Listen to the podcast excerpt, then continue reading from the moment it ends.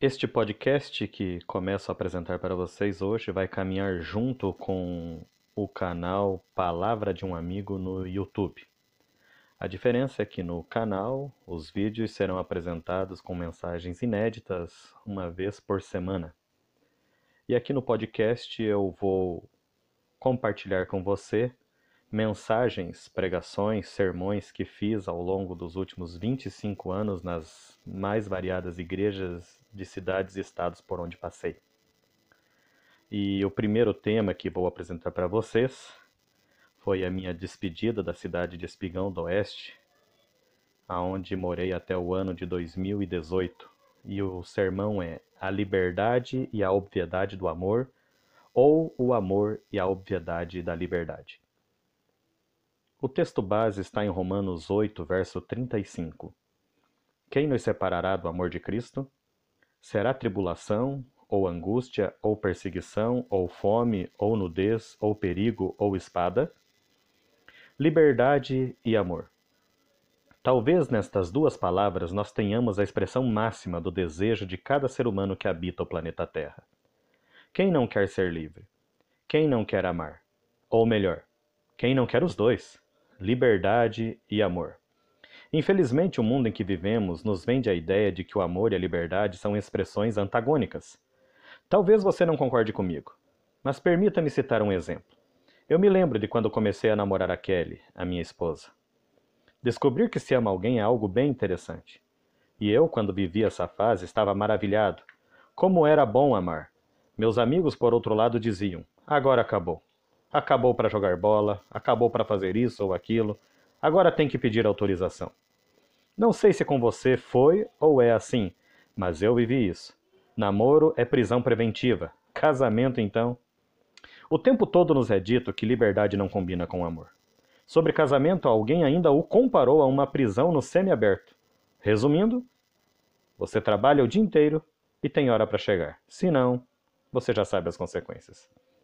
Embora eu tenha colocado no primeiro momento a questão toda em cima da relação homem e mulher, namoro e casamento, gostaria de levar você hoje a refletir sobre a liberdade e o amor e a obviedade que precisa ser dita sobre esses dois elementos que se complementam e que, quando são bem compreendidos, podem fazer a diferença no dia a dia na prática da nossa vida.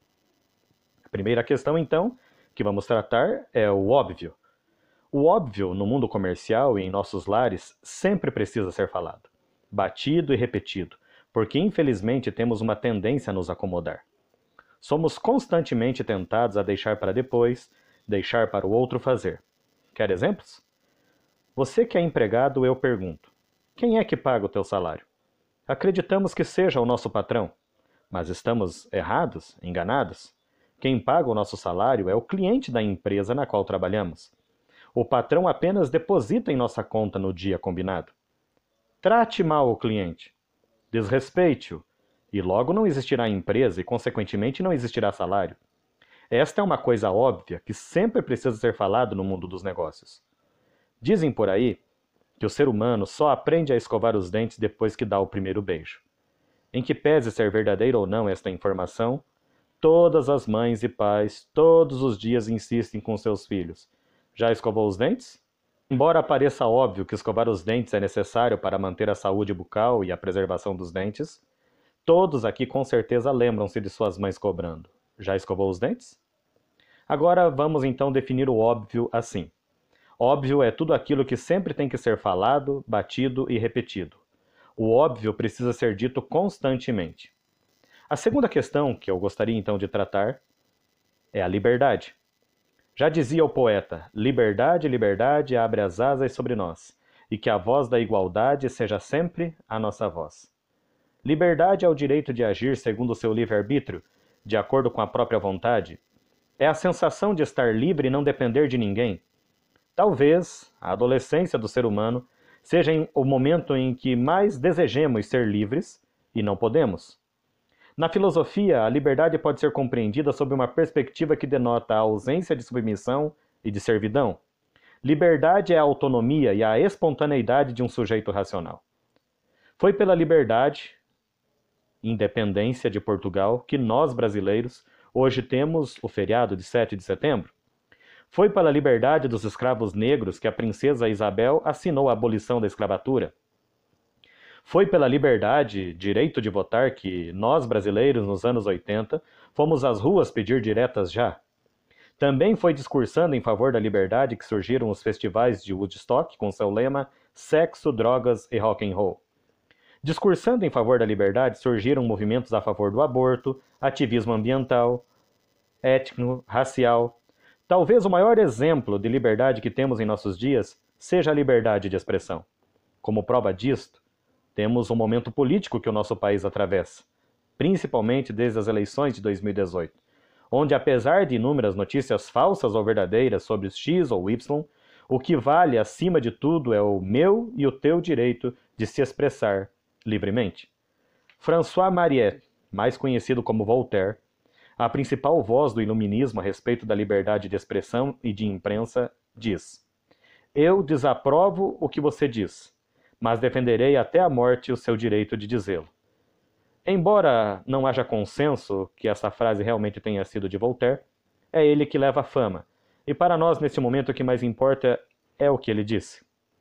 Eu particularmente sinto falta da lição que aprendi na minha infância. O teu direito termina onde começa o do outro. Ainda penso que esta seja uma boa forma de praticar a liberdade que temos nos dias de hoje, sem excessos ou desvio. Após definirmos o óbvio e a liberdade, gostaria agora de tratar com você sobre o amor. 1 João 4,8 nos diz que Deus é amor. Raciocina comigo. Deus Todo-Poderoso, o Deus que cura, o Deus que tira a ansiedade, o Deus que acalma, o Deus que socorre, o Deus que salva, o Deus que liberta, o Deus Emanuel, o Deus conosco, o Deus que tudo vê, o Deus onisciente, onipresente, onipotente, escolheu esta palavra para se definir e, através do discípulo amado João, afirma: Deus é amor. Agora você sabe como é a definição de amor que encontramos nos dicionários por aí? Amor é um substantivo masculino que significa forte afeição por outra pessoa, nascido de laços de consanguinidade ou de relações sociais, atração baseada no desejo sexual.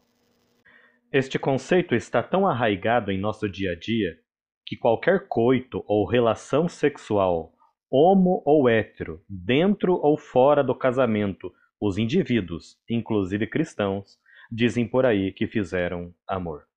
Desculpa me decepcioná-lo, mas não é amor, é sexo, simples assim.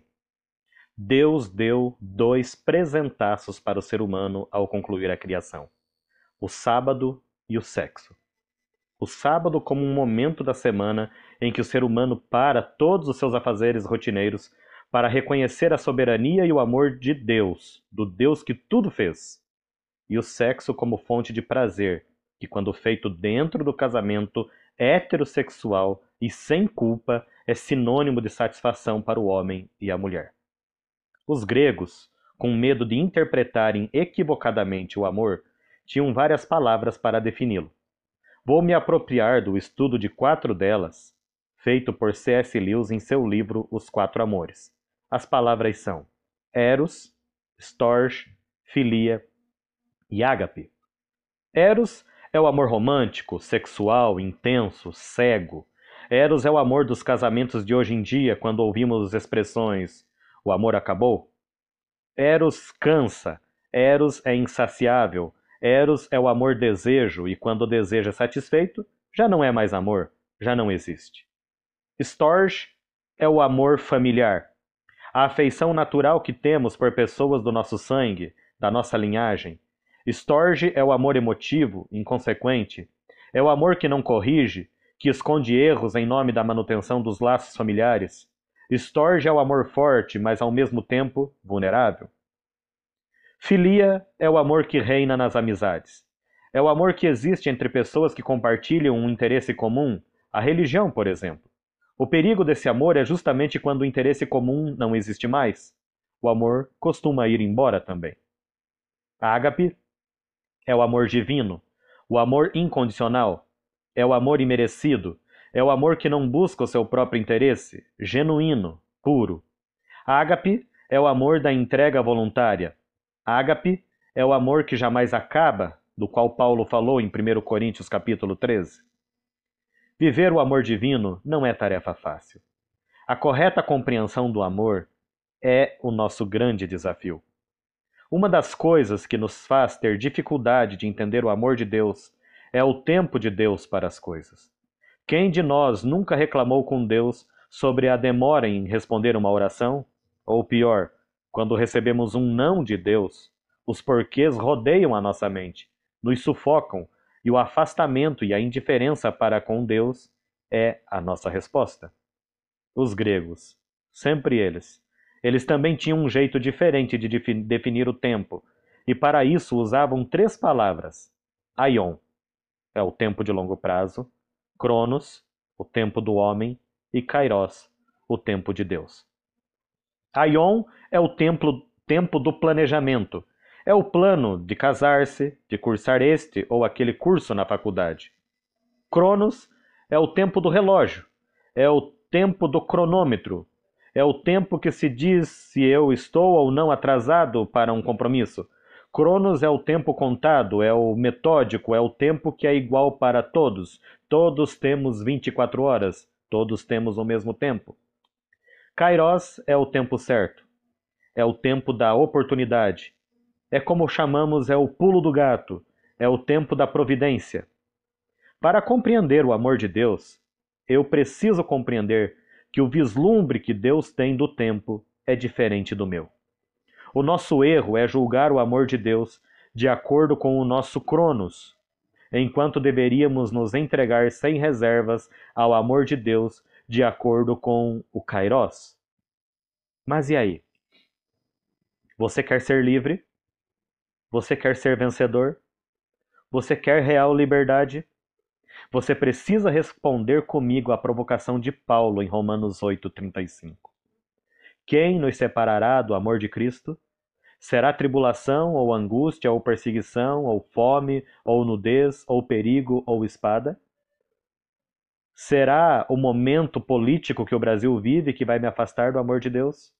Será a corrupção desenfreada, inclusive em plena pandemia, que vai me afastar do amor de Deus? Serão os desmandos, os meus sonhos frustrados que irá me afastar do amor de Deus? Eu tenho uma sugestão final para você. Está triste? Ame. Está com medo? Ame. Está ansioso? Ame. Está temeroso pelo futuro? Ame. Está preocupado com o seu trabalho? Ame. Está sem trabalho? Ame. A doença está lhe desanimando? Ame. As dívidas estão lhe sufocando? Ame. Você tem poucos dias de vida? Ame. Em toda e em qualquer circunstância, boa ou ruim, ame. Pratique o amor. Insista nesta obviedade que precisa ser mais vivida por todo aquele que se diz cristão. A real liberdade só encontra aquele que aprende a amar, e amar é sempre uma escolha. É por isso que o apóstolo Paulo nos deixa uma orientação final no mesmo capítulo 8 de Romanos, só que nos versos 37 a 39. Mas em todas as coisas somos mais que vencedores por meio daquele que nos amou. Pois estou convencido de que nem morte nem vida, nem anjos nem demônios, nem o presente nem o futuro, nem quaisquer poderes, nem altura, nem profundidade, nem qualquer outra coisa na criação será capaz de nos separar do amor de Deus que está em Cristo Jesus, nosso Senhor. O meu desejo para você que está ouvindo esta mensagem é que aprenda a amar, é que pratique o amor e que o amor seja sempre a nossa escolha em todas as circunstâncias. Amém.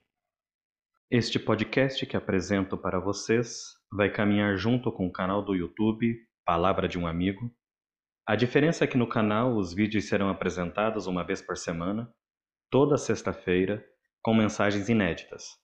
Aqui no podcast, também semanalmente, só que todos os domingos, vou compartilhar com vocês mensagens, pregações, sermões e reflexões que fiz e apresentei nos últimos 25 anos nas igrejas, cidades e estados por onde passei.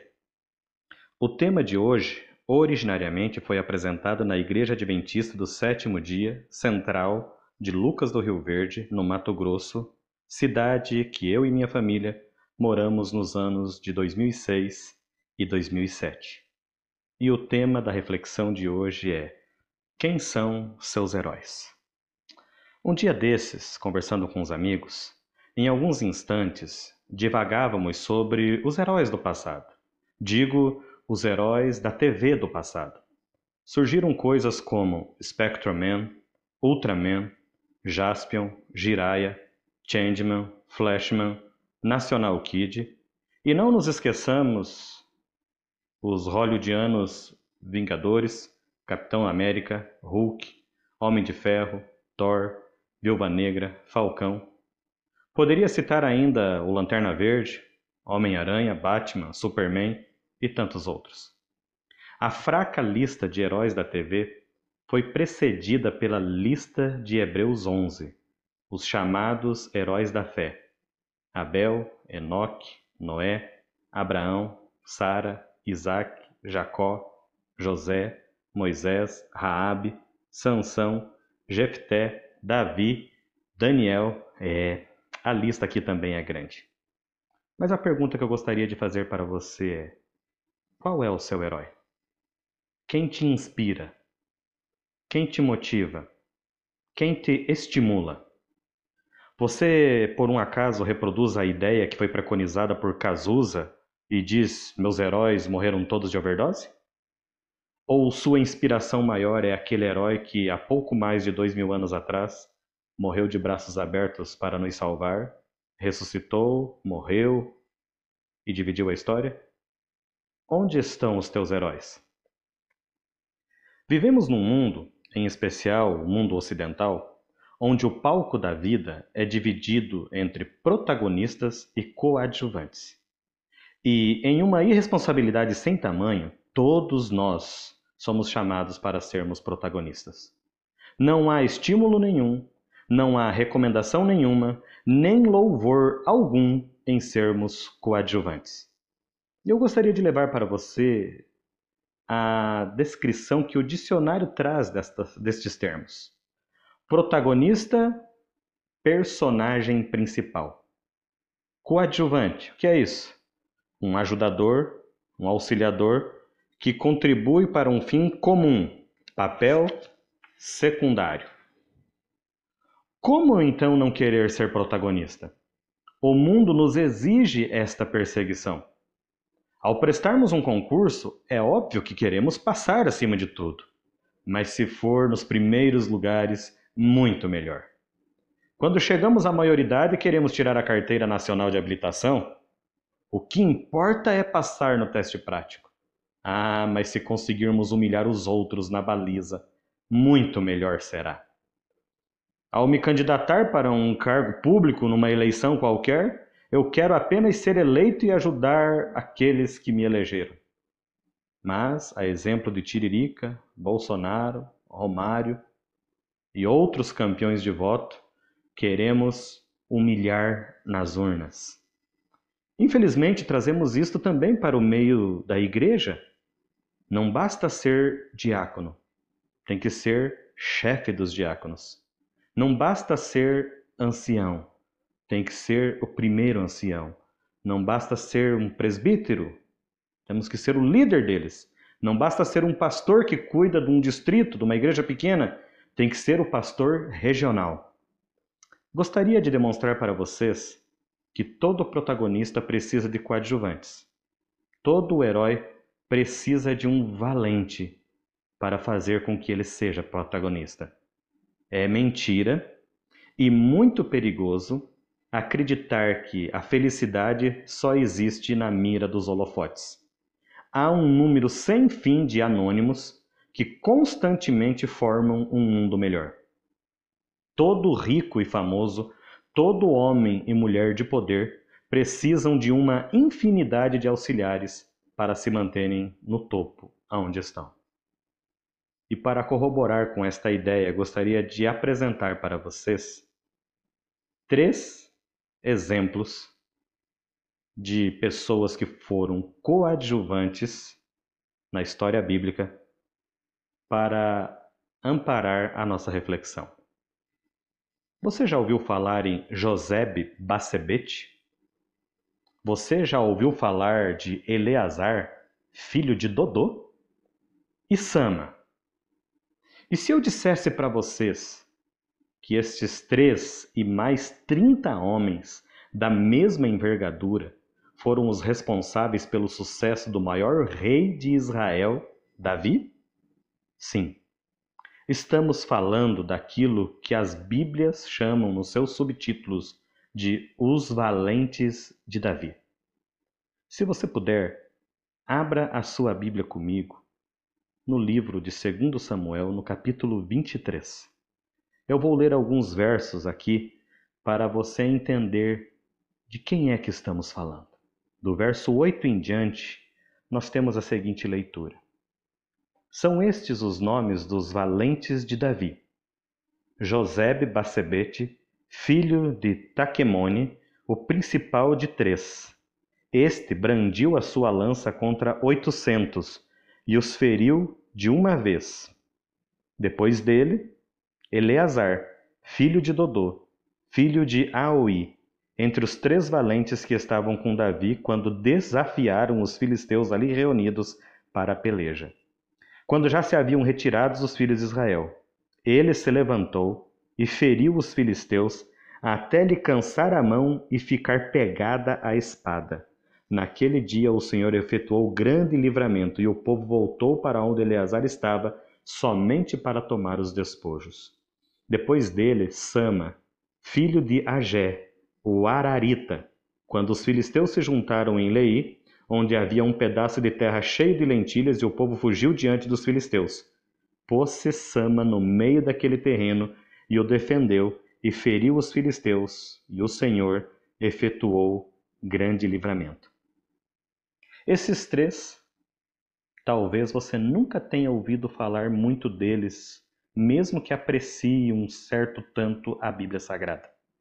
Josebe Bassebete, Eleazar filho de Dodô e Sama. Pois bem, Josebe Bassebete feriu 800 homens sozinho. Existe um outro personagem que, com uma queixada de jumenta, matou mil homens e ficou extremamente conhecido, Sansão. Mas, no entanto, Josebe Bassebete quase chegou lá, matou 800 e não é minimamente reconhecido. Eleazar, filho de Dodô, certa vez, nos versos que acabamos de ler, lutou tanto que a espada ficou apegada à sua mão, é como se fosse uma peça só, tamanho o empenho, a dedicação em lutar. O povo voltou apenas para tomar, juntar os despojos, é o, é o que a palavra da Bíblia Sagrada nos diz nos versos que acabei de ler para vocês. E Sama, não menos importante dos três principais dos valentes de Davi. Ficou no meio de uma plantação de lentilhas e lutou, lutou, lutou, e o Senhor efetuou o grande livramento. E o verso 13 continua: Também três dos trinta cabeças desceram e no tempo da cega foram ter com Davi a caverna de Adulão. A caverna de Adulão é onde tudo começou para Davi. Daqui a pouquinho nós vamos ler um verso bem interessante sobre esta história. E uma tropa de filisteus se acampara no vale dos Refaíns. Davi estava na fortaleza e a guarnição dos filisteus em Belém. Então suspirou Davi e disse: Quem me dera beber água do poço que está junto à porta de Belém? Então aqueles três valentes romperam pelo acampamento dos filisteus e tiraram água do poço junto à porta de Belém e tomaram-na e a levaram a Davi. Ele não quis beber, porém a derramou como libação ao Senhor, e disse: Longe de mim, ó Senhor, fazer tal coisa. Beberia eu o sangue dos homens que lá foram com perigo de sua vida, de maneira que não a quis beber. São estas as coisas que fizeram os três valentes. Você prestou atenção? Não bastasse a Bíblia neste capítulo de 2 Samuel a partir do verso 8 do capítulo 23, descrever os três principais valentes de Davi com seus feitos, a Bíblia cita um caso específico que os três se juntaram para atender um desejo do rei. O exército filisteu estava em Belém e Davi suspirou o desejo de tomar água de um poço que tinha exatamente onde o exército inimigo estava. Os três não titubearam, foram lá e buscaram água para Davi. Mas o engraçado da história é que Davi não toma esta água. E você pode, quem sabe, ficar ofendido com a atitude de Davi, eles correram tanto risco para atender um desejo do rei e ele negou consumir aquela água. Mas o verso final desse trecho que lemos é bem interessante, onde Davi diz: Longe de mim, ó Senhor, fazer tal coisa, beberia eu o sangue dos homens que lá foram com perigo de sua vida, de maneira que não, as, não a quis beber. São estas as coisas que fizeram os três valentes. Agora, você sabe como tudo isso começou? Quando eu leio na Bíblia que Davi foi um grande rei, que Davi foi o melhor e o maior rei de todo Israel, apesar de seus altos e baixos, o que ficou da história dele foi exatamente os seus muitos e variados acertos. Agora, você sabe como é que começou esse exército de Davi? Pois a Bíblia nos diz, e talvez seja importante para a nossa reflexão, a gente entender um pouquinho como é que era, como é que foi o início desse exército de Davi. Então, agora nós vamos fazer a leitura de 1 Samuel, capítulo 22, versos 1 e 2. Lembra que eu falei da caverna de Adulão? aonde Davi suspirou o desejo de tomar a água do poço lá de Belém? Pois bem, ele já estivera outra vez nessa mesma caverna, e este relato está nos versos que nós vamos ler agora. Eu vou ler para vocês o que a Bíblia diz. Davi retirou-se dali, sendo perseguido por Saul, é este contexto, tá? E se refugiou na caverna de Adulão. Quando ouviram isso, seus irmãos e toda a casa de seu pai desceram ali para ter com ele. Presta atenção no que diz o verso 2 de 1 Samuel 22. Ajuntaram-se a ele todos os homens que se achavam em aperto, e todo homem endividado, e todos os amargurados de espírito, e ele se fez chefe deles, e eram com ele uns quatrocentos homens. Na visão do ser humano, sobre o primeiro exército de Davi, é exatamente o que diz no verso 2 de 1 Samuel 22. Primeiro exército de Davi eram homens endividados, apertados, amargurados, de espírito. Que tremendo exército, não é? Você consegue imaginar três principais valentes neste exército inicial de 400 homens? Mas a visão de Deus sobre o primeiro exército de Davi pode ser corroborado com outro texto que encontramos em 1 Crônicas 12, 14, aonde a Bíblia diz que o menor dos valentes valia por cem e o maior por mil. Após vermos a visão de Deus e do homem, a pergunta deveria ser então: qual é a visão que tenho de mim mesmo hoje? Sou membro de um pequeno exército de um pretenso rei? Ou sou um dos principais valentes do maior rei de todos os tempos? No palco da vida, amigos, o que realmente importa é ser valente, é ser capaz de servir e fazer isso com alegria. Ao Davi recrutar os seus valentes, ele nos deixa três importantes lições que eu gostaria de destacar diante dos textos que já lemos e do que já comentei com você. Primeira lição que Davi nos deixa: importe-se com as pessoas com todas as pessoas. Não se preocupe com rótulos. Davi demonstrou isso ao reunir o seu primeiro exército. Lembra do que já lemos na Bíblia há pouco? Ajuntaram-se a ele todos os homens que se achavam em aperto, todo homem endividado e todos amargurados de espírito, e ele foi chefe deles. E eram com eles uns quatrocentos homens. Davi importou-se com esses homens. Não se preocupou com rótulos amou-os, tornou-se parte, família. Segundo importante lição, segunda importante lição que Davi nos deixa: dê tarefas ousadas para os que te rodeiam. Não existe bravura na mesmice. É preciso ir buscar água no poço em Belém. Tarefas difíceis formam valentes. Tarefas suaves, pequenas coisas não tornam ninguém um bravo, um herói. Terceira importante lição que Davi nos deixa desta reflexão dos versos que lemos: seja sinceramente agradecido. Derrame a água que foi buscada no poço de Belém. Tenha sempre uma atitude de reconhecimento. Como poderia eu beber desta água,